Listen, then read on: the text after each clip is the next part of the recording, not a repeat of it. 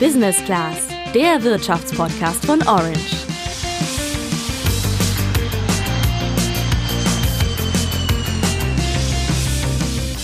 abends mit meinen Freunden in der Kneipe sitzen, ein Bierchen trinken und einfach mal ein bisschen Quatsch reden. Ganz ehrlich, das vermisse ich schon. Aber die Regierung hat ja einen Teil-Lockdown beschlossen und Freizeiteinrichtungen zugemacht, unter anderem eben auch Bars, Kneipen und Restaurants. Also blöd für uns alle, aber am härtesten trifft das natürlich diejenigen, die die Läden betreiben, die Gastronomen. Die konnten in diesem Jahr mit ihrem Kerngeschäft sowieso schon wenig bis gar nichts einnehmen. Der Bund hat zwar Hilfen in Aussicht gestellt, aber die Lage bleibt angespannt, sagt auch unsere Expertin im Podcast. Die Perspektivlosigkeit im Moment und die Verzweiflung ist äh, immens jetzt mit Blick auf die Wintermonate. Und wir können ja alle nicht in die Glaskugel schauen. Ähm, wie entwickelt sich das Infektionsgeschehen weiter? Welche Maßnahmen wird die Politik ergreifen? Es ist unglaublich bitter. Und da stellt sich natürlich schon die Frage, werden die Gaststätten diese schwierige Zeit überleben oder kommt jetzt das große Kneipensterben? Die Gastronomen machen sich Sorgen um ihre Zukunft. Auch einer, der uns heute im Podcast von seiner persönlichen Situation berichten wird. Man lebt einfach so von Corona-Zahl zu Corona-Zahl. Und das ist einfach so dieses, dieses Wirre an dieser ganzen Geschichte. Und das ist einfach immer die Gastronomie erwischt. Wie wahrscheinlich das ist, dass deine Lieblingskneipe Corona nicht überleben wird und was Gastronomen da jetzt gerade durchmachen, das klären wir jetzt. Und schauen dafür mal genauer darauf, wie ein Gastronom überhaupt rechnen muss, damit sich ein Lokal lohnt. Ich bin Sandra. Und ich bin Julian. Also 2020 ist für die meisten von uns wegen der Corona-Pandemie ja eh schon ein ziemlich, ich sag mal, überschaubares Jahr. Nicht nur, weil wir uns Sorgen um unsere Gesundheit machen müssen, sondern teilweise eben auch um den Job. Wie hart die Situation zum Beispiel für Gastronomen ist, habe ich gemerkt, als ich für diesen Podcast in meiner Heimatstadt Lünen unterwegs war und mich mit Bob Michaels unterhalten habe. Der führt seit fast zehn Jahren das Greif. Das ist ein selbsternannter Rock'n'Roll-Landgasthof und dahinter verbirgt sich quasi eine Mischung aus Kneipe, Restaurant und Event-Location. Ja, und um zu verstehen, wie hart Corona das Greif jetzt getroffen hat, blicken wir doch als erstes mal in die Zeit vor Corona, denn da lief eigentlich noch alles super, erzählt Bob. Die Lage vor Corona war nahezu 95 Prozent Auslastung. Fast jedes Wochenende eine Veranstaltung, sei es Geburtstagsfeier, Hochzeit, Konzerte haben wir ganz viele gemacht vor Corona, äh, Partys. Also es war eine runde Geschichte und wir waren eigentlich ein ordentlich gesundes Unternehmen bis Corona. Ja, eben bis Corona. Das hat dann nämlich doch wirklich für sehr große Probleme gesorgt. Aber bevor wir genauer auf Bob und seine persönliche Situation schauen, lass uns doch erstmal klären, Sandra, wie stark Corona die gesamte Branche denn getroffen hat. Ja, das machen wir. Also laut Statistischem Bundesamt lag der Umsatz der kompletten Gastronomie in Deutschland zwischen März und August 2020 rund 40 Prozent unter dem Umsatz aus dem gleichen Zeitraum 2019. Heftig war es vor allem im April, da waren es sogar mehr als zwei Drittel weniger. Insgesamt besonders stark betroffen waren Kneipen, etwas besser weg kamen Restaurants und Imbissbuden. Insgesamt ist die Branche aber sehr hart getroffen und damit eine wichtige Branche. 2018 hatte sie einen Umsatz von 60 Milliarden Euro und 1,8 Millionen Beschäftigte. Ja, dass ausgerechnet die jetzt wieder schließen muss, hat natürlich für Kritik in der Branche gesorgt. Die Kanzlerin begründete den Schritt aber so. Wir sind heute an einem Punkt, wo wir bundesweit im Durchschnitt für 75 Prozent der Infektionen nicht mehr wissen, woher sie kommen. Für 25 Prozent können wir es auflisten. Das heißt, man kann nicht mehr sagen, das konnten wir eine Zeit lang sagen, man kann nicht mehr sagen, dass äh, ein bestimmter Bereich zur Infektion überhaupt nicht beiträgt. Für die Gastronomen ist es damit schon das zweite Mal in diesem Jahr, dass sie schließen müssen. Immerhin, Lieferdienste und ein Abholservice sind aber erlaubt. Aber trotzdem, bei den aktuellen Zahlen stellt man sich doch die Frage, ist so ein Umsatzeinbruch für einen Gastronomiebetrieb überhaupt aufzufangen? Um das zu beantworten, müssen wir mal genauer in die Bilanz von einem Gastronomen einsteigen und klären, mit welchen Einnahmen und Ausgaben der denn generell so kalkuliert. Geholfen hat uns dabei Ingrid Hartges, die ist Hauptgeschäftsführerin beim Deutschen Hotel- und Gaststätten-Bundesverband. Ja, also klar, die Einnahmen äh, kommen vom Verkauf der Speisen und Getränke oder auch der Ausrichtung von Veranstaltungen oder Caterings, äh, ja, also Hochzeitsfeiern, andere Familienfeiern, Firmenveranstaltungen. Und die Kostenblöcke, das äh, die größten sind natürlich erstmal die äh, Personalkosten, die ähm, also ich sag jetzt mal zwischen 25 und ähm, 37, 38 Prozent auch liegen können. Und die Wareneinsatzkosten, da gibt's auch eine Bandbreite, ähm, ja, ich denke mal so in der Größenordnung von 22 bis äh, 35 Prozent. Dazu kommen nochmal Miete oder Pacht und die Energiekosten sowie allgemeine Betriebs- und Verwaltungskosten mit insgesamt nochmal 20 Prozent, immer bezogen auf den Umsatz. Und die große Frage ist natürlich, was läuft davon jetzt weiter? Ja, also insbesondere laufen natürlich weiter die Personalkosten. Da ist es ja so, dass ja auch erstmal der Arbeitgeber die äh, Löhne zahlt und erst dann erfolgt die Erstattung des Kurzarbeitergeldes. Das ist ein großer Kostenblock, der fortläuft. Beim Wareneinsatz ist so, dass natürlich auch ein Teil der Ware verderblich ist. Also das heißt, sie muss verschenkt werden oder entsorgt werden. Ähm, das ist sicherlich individuell äh, je nach Betrieb anzuschauen. Und dann ein ganz großer Kostenblock sind natürlich die Pachten die ähm, vielfach unverändert weitergezahlt werden müssen, wie im letzten Jahr. Ingrid Hartges hat das Ganze sehr treffend zusammengefasst, indem sie gesagt hat, einen Betrieb zu schließen sei halt nicht das gleiche wie eine Garage zu schließen. Da laufen also einige Kosten weiter. Einnahmen kommen aber, wenn überhaupt, nur wenige rein. Und genau deswegen hat sich der Bund auch was einfallen lassen, um die Gastronomen etwas zu unterstützen. Was das genau ist, das hört ihr nach einer kurzen Werbung. Dieser Podcast wird präsentiert von EY. Die renommierte Wirtschaftsprüfungsgesellschaft berät Banken, Versicherungen und andere Finanzprofis. Vom Start-up bis zum Großkonzern. Als ein weltweit führendes Beratungs- und Prüfungsunternehmen ist EY Experte für unabhängige Finanzdienstleistungen. Wer Interesse an einer Finanzkarriere im internationalen Netzwerk von EY hat, findet mehr Infos zum Thema Bewerbung und Karriere in den Show.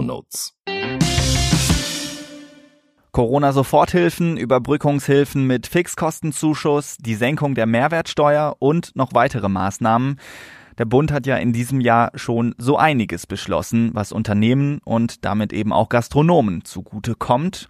Was hinter einigen Maßnahmen steckt, das haben wir dir schon in Folge 91 einfach erklärt.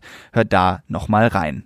Jetzt hat die Bundesregierung aber auch neue Hilfen versprochen. Betriebe, die vom Lockdown betroffen sind, sollen drei Viertel des Novemberumsatzes von 2019 bekommen. Staatliche Leistungen, zum Beispiel das Kurzarbeitergeld, werden dabei aber verrechnet. Wer im November 2019 gerade Pause gemacht hat, der bekommt aber auch Hilfe. Grundlage für die Hilfe ist dann der durchschnittliche Monatsumsatz aus 2019. Und auch wer sich erst nach November 2019 gegründet hat, geht nicht leer aus. Hier ist es möglich, entweder drei Viertel des Umsatzes von Oktober 2020 oder des durchschnittlichen Monatsumsatzes seit der Gründung zu bekommen. Insgesamt 10 Milliarden Euro hat der Bund für diese Novemberhilfen veranschlagt. Dass die Politik die Probleme der Gastronomen erkannt hat, bewertet Ingrid Hartges positiv. Aber sie sagt auch ganz klar, diese Hilfen sind auch wirklich nötig. Also wenn nicht geholfen wird, ähm, haben wir prognostiziert, dass ein Drittel der 245.000 Betriebe den Winter nicht überleben wird. Und ähm, wir müssen jetzt abwarten, wie auskömmlich sind die Hilfen für die Betriebe. Ähm, jetzt erstmal für den November. Kehren wir dann mal zurück nach Lünen und schauen uns in der Praxis an, wie die Situation im Moment aussieht. Julian, wir haben ja gerade schon von Umsatzeinbrüchen in der Branche von 40 Prozent gehört. Wie lief es denn bei Bob im Greif? Ja, schon ähnlich. Also seine Umsatzeinbrüche waren auch in der Größenordnung. Im März und April sogar bei so 60, 70 Prozent. Ein großes Problem. Events waren halt gar nicht mehr möglich, die ganze Zeit über. Immerhin Essen und Trinken konnte er dann zwar bald wieder anbieten, allerdings eben auch nur auf 60 Prozent seiner Plätze. Der größte Teil der Kosten lief währenddessen unverändert weiter. Er hat mir da als große Treiber die Energiekosten und die Pacht genannt.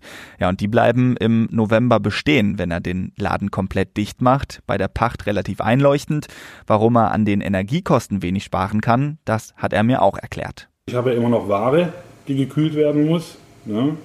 Äh, man versucht das Ganze ein bisschen zu komprimieren, dass man äh, die einen Produkte äh, aus dem Kühlschrank raustut, zum Beispiel Salatkisten und so weiter, die tut man dann in einen anderen Kühlraum rein. Allerdings muss man auch äh, oder darf man auch nicht vergessen, dass wir auch äh, gesetzlich dazu verpflichtet sind, Lebensmittel von Getränken zum Beispiel zu trennen. Also das ist gar nicht so leicht, dass ich jetzt einfach sage, ja gut, ich tue das Fleisch jetzt mit so einem Bier, Bierkühlraum machen, weil es ja kalt. Nee, das dürfen wir nicht. Lebensmittel müssen von Getränken getrennt werden. Also laufen schon mal zwei Kühlräume komplett durch. Ja, da sind wir wieder bei dem Zitat, so ein Betrieb ist ja keine Garage, die man zumacht. Die Kosten müssen ja abgedeckt werden. Ich könnte mir vorstellen, dass ein bisschen Geld aus dem Tagesgeschäft der letzten Wochen reingekommen sein müsste. Wovon hält Bob das Greif noch am Laufen? Ja, ein wichtiger Faktor sind da Rücklagen, an die er jetzt rangeht. Da ist natürlich sein Vorteil, dass das Greif vor Corona gut gelaufen ist und damit auch etwas Geld auf der hohen Kante da ist. Vor dem ersten Lockdown hatten wir noch die Rücklagen aus den Veranstaltungen im November, Dezember. Äh, das sind einfach die stärksten Monate in der Gastronomie, ungefragt immer. Weil dann sind, ist die Vorweihnachtszeit, die ganzen Weihnachtsfeiern stehen an und davon gibt es ganz, ganz viele. Ja, das Problem ist jetzt aber, in diesem Jahr mit den ganzen Einschränkungen konnten Gastronomen keine Rücklagen bilden. Und das wird natürlich jetzt zum zusätzlichen Problem, sagt Bob. Wir hatten einen Lockdown, durften dann unter unfassbar vielen Auflagen wieder eröffnen mit dezimierten Sitzplätzen, Hygienekonzepten und und und. Die Hygienekonzepte haben ja auch Geld gekostet. Ja, die Masken, Desinfektionsmittel, Plexiglaswände, Luftreinigungsgeräte, die wurden mir ja nicht geschenkt. Die wurden alle bezahlt. So, und jetzt haben wir, hat sich das wie so eine rote Linie das komplette Jahr durchgezogen.